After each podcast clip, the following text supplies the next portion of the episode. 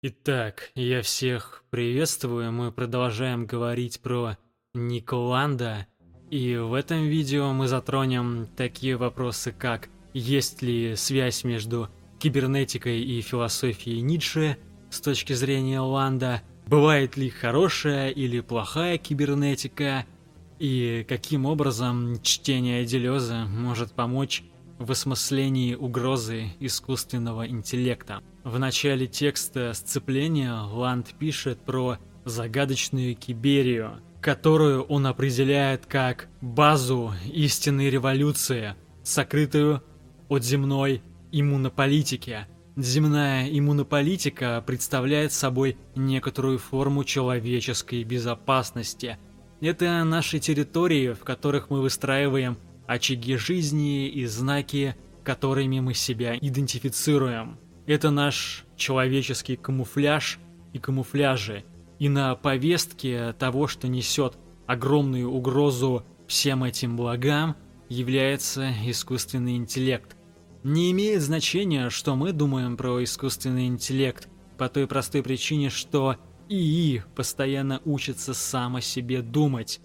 И нет, маловероятно, что из-за этого ИИ начнет загоняться и впадет в депрессию. Это доля человека, и Ник пишет, что мысли человеческое господство в перспективе нескольких веков, или уж тем более вечности, не более чем смешное метафизическое суеверие, прокачивать человеческие способности, мышление с целью составлять конкуренцию новым видам просто бесполезно, по той простой причине, что, как бы сильно человеческий интеллект не был прокачан, он либо остается человеческим, со всеми его слабостями, медлительностями и либо он расчеловечивается и сливается с всемирным техносознанием.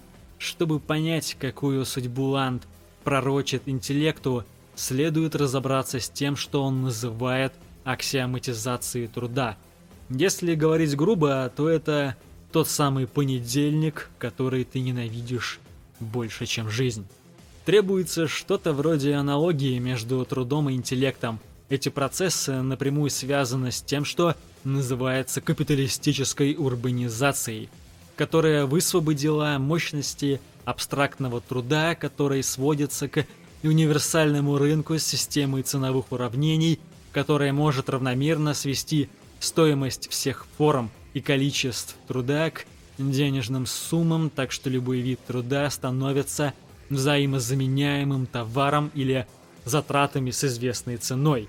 И также практически рассматривается как таковой. По сути, это такой эффективный режим экономии, который позволяет накопить большее количество ресурса чтобы потом веселее было его сжечь и растратить. Это стало возможно, как пишет Ланд, из-за конкуренции и распространения машин. Если труд был абстрактно распределен таким образом, что он совершил качественный скачок, то что ожидает интеллект, если с ним проделается что-то подобное? Интеллект будет размещен в очагах киберпространства, то есть в такой среде, где информационно-коммуникативные технологии достигают пика. Пика своей функциональности, где он будет ускоряться, абстрагироваться и освобождаться от человеческих условностей, что вынесет его на другой уровень, с точки зрения которого человек остается жалкой обезьяной, и плевать ему будет на трудную проблему сознания. Обычно человеческие мозги ассоциируются с мышлением – но на самом деле человеческие мозги и мышление – это примерно как древние способы производства и современный капитализм по отношению друг к другу. Вырвавшийся на свободу искусственный интеллект сможет за одно мгновение переписывать наши дискурсы и реальности, если это будет нужно. Но до тех пор рулит человек. И каким образом существует то, что называется господством человека? И оно существует в форме иерархии существует техника, которая подчиняется нашему человеческому знанию, что позволяет до некоторой степени манипулировать природой при помощи того знания, которое вырабатывают естественные науки, которые, условно говоря, подчиняются эпистемологии и антологии. Но ровно в том смысле, что у каждого исследователя есть какие-то общие представления о картине мира и о том, как мир нам дан, в рамках чего он производит свое исследование. И Ник выписывает две линии представления о человеческом господстве. Первая линия – это линия исторического прогресса, что человеческое бытие, его благо и судьба идут вместе с прогрессом. Вторую линию называет трансцендентальной, согласно которой работа идет по типу того, что существует абстрактная идея, которая движется в сторону конкретизации.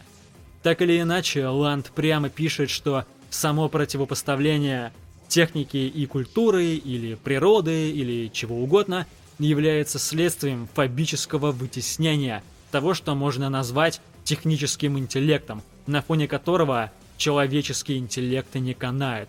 Люди хотят быть душами, субъектами, дизайнами, да чем угодно, но только не вещами и не объектами. Этот страх ответственен за всякое социалистическое сентиментальное юродство. Иланд пишет, что все это не более чем инфантилизм, который пытается отсрочить неизбежное. Это как в катке поставить паузу за секунду до разрушения базы. Ну, это мы поняли. Но чем является техника? Что такое машина? Если машины — это то, при помощи чего достигаются цели, то машины не могут быть сведены к базису, как категории общественных отношений — потому что базисом будет выступать что-то другое, где машины будут только лишь средством, а не тем, что задает базис в виде производительных сил, которые задают надстройки в виде права, ценностей и прочего. Ланд хочет посмотреть на действия машин как на нелинейное течение, что-то типа номадизма Делеза, где нет различия между общественным и техническим, где есть только машинизм, который работает по той логике, которую ДГ называют, описывают в антиэдипе. Машинное геле растворяет общество, тем самым на обломках общества машина детерриторизовывается, что и есть обобщенная теория потоков, в зависимости от которой оценивается, как пишет ДГ, отношение общественного производства и желающего производства, изменение этого отношения в каждом отдельном случае, пределы этого отношения а в капиталистической системе, другими словами, представление о том, что управление – это то, что лежит на плечах субъекта, является ошибочным, но в том смысле, что за всем этим лежит то самое желающее машинное производство, которое Ник называет безликим пилотом истории – для тех, кому это кажется непонятным, на канале есть введение э, в антиэдип Делеза. Но здесь я тоже некоторые вещи повторю, потому что без них Ланд вообще недоступен для понимания. Желающее производство и машинные сборки кибернетичны. Машинные сборки задаются желанием, но при этом сами производят желание. Чем является кибернетика, о которой пишет Ланд? Кибернетика не является ни теорией, ни практикой, ни объектом теории. Кибернетика — это операция, которая реализуется через еще неведомое. Это операция, которая повторяет себя, цепь, которая является частичной. Если говорить о производстве в этом ключе, то оно как процесс выходит за границы всех идеальных категорий.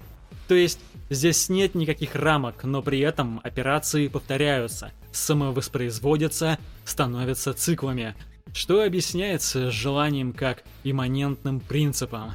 Желание — это двигатель, который отвечает за производство в имманентном режиме. Грубо говоря, существует глубинный слой реальности, некоторое бессознательное, где бурлит желающее производство, где осуществляются синтезы. Желающее производство автономно, самоорганизующееся, и оно отвечает за производство реальности. Реальность — это то, что производится через синтезы желающего производства. На уровне желающего производства нет никакого субъекта. Это имманентные синтезы производства желания. И субъект, в том значении, о котором о нем обычно говорят, это то, что было произведено желающим производством.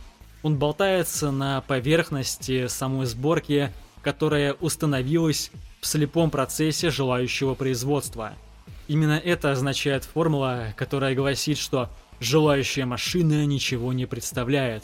ничего не обозначает, не является репрезентативной, ничего не описывает. Это программы самовоспроизводящиеся операции, переходящие в непреодолимое внешнее. И Ник пишет, что кибернетика — это как разведка, целостность которой — это условная целостность цепи, которая движется во внешнем.